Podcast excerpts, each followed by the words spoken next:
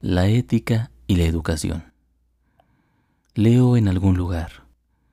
La educación debe lograr que las emociones sean las más adecuadas para la convivencia social.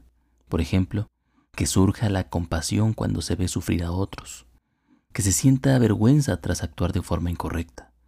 Si la educación le ayuda al niño a dar forma a estas emociones, estas van a favorecer el buen comportamiento o un comportamiento ético. Este es un programa ético que presupone una moral a la cual no se ha cuestionado. Es un panfleto que vende una ideología. ¿Por qué avergonzarse del error? ¿La compasión es la mejor manera de tratar el sufrimiento ajeno? ¿La escuela debe favorecer el buen comportamiento? Es un manual del buen ciudadano. Pero la escuela no debería educar buenos ciudadanos, sino ciudadanos críticos que sean capaces de romper con las normas prescritas destrozar la moral cuando ésta atenta contra su destino.